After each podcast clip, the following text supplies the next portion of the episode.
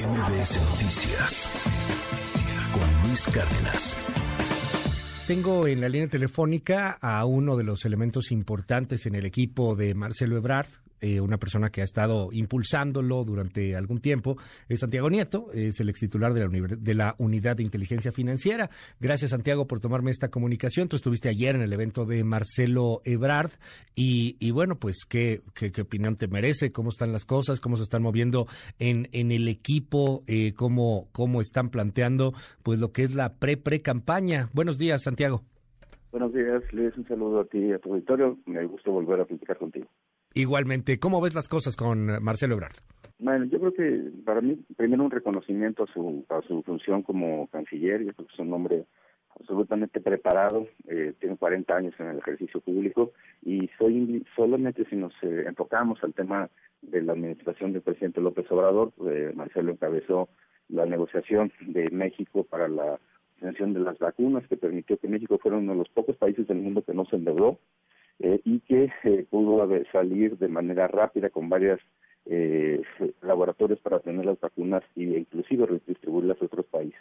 También creo que hay que recordar la negociación del Tratado de México, Estados Unidos, Canadá de libre comercio, frente a las presiones de no cualquier presidente norteamericano, sino de Donald Trump, en donde en algún momento hubo que hacer frente a una amenaza de subir los aranceles que ha puesto a, la, a, las, eh, a, los empresarios y las empresas mexicanas en una posición muy complicada y que al final del día tuvo pudo eh, sortearse y no solamente eso sino tener al final un tratado que fuera a que actualizara lo que había sucedido en 1994 y generara pues, mejores condiciones para el desarrollo.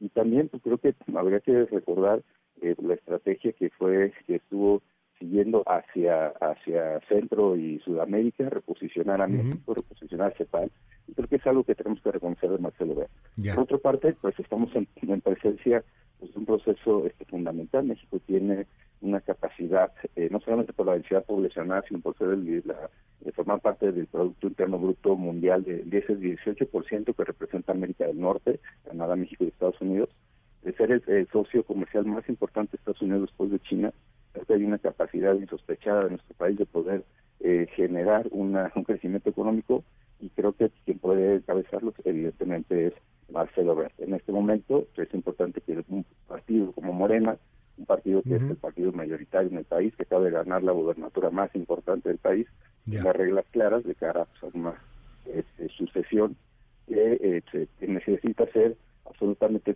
transparente, eh, diáfana, eh, con reglas prefijadas para poder eh, pues, encauzar y seguir este el, proyecto de nación que causó el presidente. Es, es interesante esto que menciona Santiago, porque yo entiendo que Marcelo Ebrard y, ustedes en su equipo, este, en, el, en, su campaña, pues, en su, en su apoyo, están pidiendo pues que se haga otro método para elegir al preside, al candidato a presidente de, o presidenta de la República. Pero pues es que justamente lo que argumentan del otro lado, lo que argumenta al final un poco Mario Delgado, Claudia Sheinbaum concretamente es, pues ya hay un método y ese método nos ha funcionado, ¿no?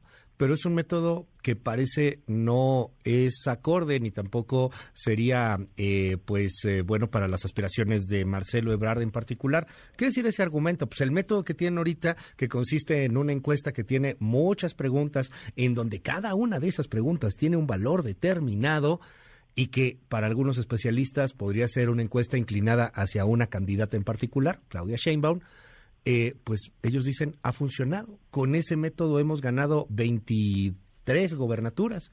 ¿Por qué cambiarlo?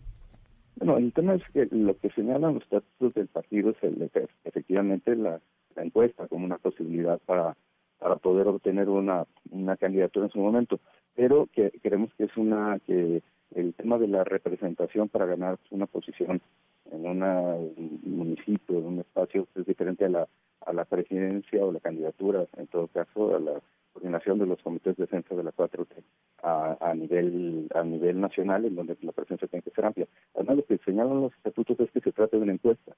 Eh, ahora, el, cómo se hace la encuesta, eh, que sean empresas verificables, el que además en el procedimiento lo cual pues, no está normado estatutariamente, pero no está de más que se existe un debate en donde se estén eh, postulando ideas, eh, en donde finalmente pues, la militancia pueda y la ciudadanía en general pueda tomar eh, eh, posición no solamente de qué hacer, sino de cómo hacerlo, pero que es absolutamente relevante. Por tanto, no se trata de cambiar o de afectar los estatutos, sino de cumplirlos y desarrollarlos como, en cualquier democracia. Hay que recordar que la norma es solamente el primer paso, a partir de ahí hay que reconstruir o construir políticas públicas que permitan que la norma se cumpla en su máxima aspiración se cumplan los principios normativos que son esos mandatos de optimización. Eh, pero, híjole, insisto, perdón Santiago, eh, entiendo y, y, de hecho entiendo, eres un jurisconsulto destacado, este, entiendo la técnica, etcétera, pero pues en la concreta, en la narrativa, este, el método que llevan ha funcionado, o sea, esa encuesta que llevan ha funcionado y, y la que quieren poner ustedes, pues dicen es nueva, ¿para qué probar? Más vale, más vale diablo por viejo.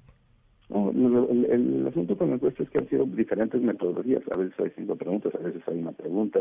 Eh, la verdad es que el tema es esencialmente eh, saber cuál es lo que piensa la sociedad para que haya una, una definición al interior del partido político. Y ha sido un mecanismo pues, para evitar, eh, sobre todo, fraccio, eh, fracturas eh, internas. El asunto es que mientras más claros sean los procedimientos, mientras más claros sean las normas que se van a aplicar, que es finalmente lo que se está construyendo entre todos los equipos de cara al próximo domingo, que es el Consejo Nacional, pues yo creo que serían los mejores resultados para, para todos. Oye, ¿no, no sienten ustedes... Perdón que te interrumpa ahí, ¿no sienten ustedes que, que que hay un dado cargado, que la cosa está como muy clara, que la encuesta está diseñada para, para alguien en particular?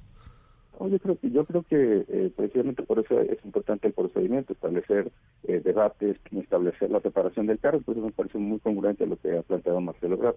Él desde el mes de diciembre había estado eh, postulando la idea que había que establecer una fecha para separarse el cargo, porque además nuestra constitución en el 134 establece que no solamente no utilizar medios de comunicación social para difundir, pero, digamos, de manera personalizada a un servidor o servidor público en particular, pero también se establece que es una conducta delictiva utilizar recursos eh, públicos para fines partidistas. Y creo que sí hay que separar el Estado del partido político, porque finalmente eso es lo que lo que se, criticó durante décadas al PRI.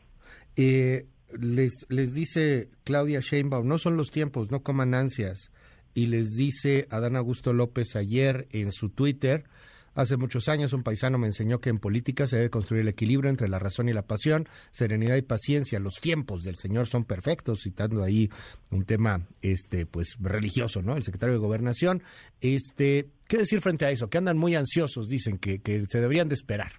No, yo creo que el, presidente ha planteado que es importante eh, ya definiciones. Yo creo que sí, para esto estamos hablando pues, del partido más importante del país, con 23 gobernaturas, con una gobernatura 24, con un partido que, se, está en alianza permanente desde 2018 y que no es, no es menor. Yo creo que mientras más claras estén las reglas, eh, pues va a haber mayor eh, posibilidad de, que el proceso salga lo mejor posible para todos y todos los que pensamos que era necesario una transformación en el país como lo estamos. Bueno, pues vamos a estar muy atentos del tema. Oye, cierro preguntándote, ¿y si no? ¿Y si viene imposición? ¿Y si no les hacen caso, Santiago? No, yo creo que el, Consejo Nacional de Morena es, un partido vivo, eso también es importante, por eso hay discusión pública, por eso hay deliberación. Hay partidos que ya están petrificados, prácticamente muertos, donde no tienen ningún tema de debate interno ni, social. Y yo creo que es importante para todos que inclusive esos partidos adquieran nuevamente vida vida propia. Pero para el caso particular de, de, Marcelo Ebrard, ayer fue muy claro, eh, su, postura, es continuidad con cambio, hay que continuar con la cuarta transformación de México. Estaremos atentos. Santiago Nieto, gracias por regalarme estos minutos aquí en MBS Noticias y estamos al habla, si me permites. No, gracias. MBS Noticias con Luis Cárdenas.